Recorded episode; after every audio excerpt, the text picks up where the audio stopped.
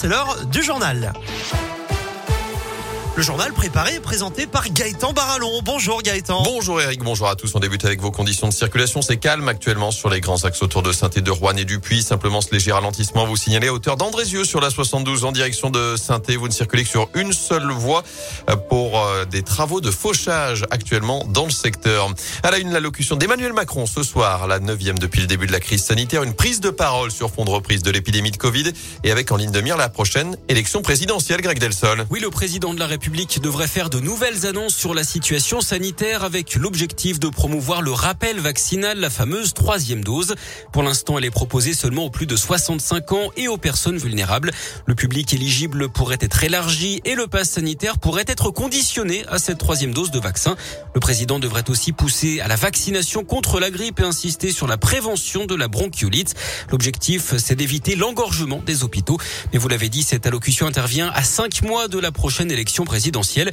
Emmanuel Macron devrait donc également parler des réformes en cours ou à venir, notamment celle des retraites et de l'allocation chômage, et faire le point également sur la relance économique. Merci Greg. Notez qu'Emmanuel Macron prendra la parole à 20h ce soir à la télévision. Avant cela, un nouveau conseil de défense sanitaire cette nuit ce matin à l'Elysée pour les derniers arbitrages. Par ailleurs, près de 100 000 rendez-vous ont été pris sur la plateforme Doctolib hier pour une dose de rappel. C'est un record. Dans l'actu également, cet appel à la prudence des pompiers de la Loire. L'hiver approche, les chauffages se rallument. Alors attention aux risques liés au monoxyde de carbone. Comment éviter les intoxications? Quels sont les signes? Que faire justement en cas d'intoxication? La réponse en vidéo, vous la retrouvez sur le compte Twitter du SDIS de la Loire.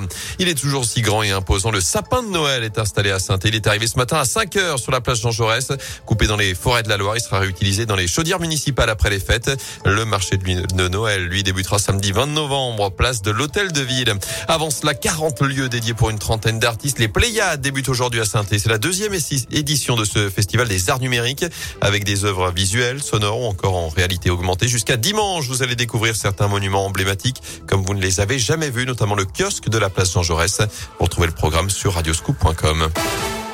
En foot, la guerre des communiqués à saint après la plainte déposée par la Saint-Etienne à l'encontre du prince cambodgien Eurodom Ravichak pour tentative d'escroquerie. Ce dernier répond ce matin dans un communiqué transmis à nos confrères de l'équipe.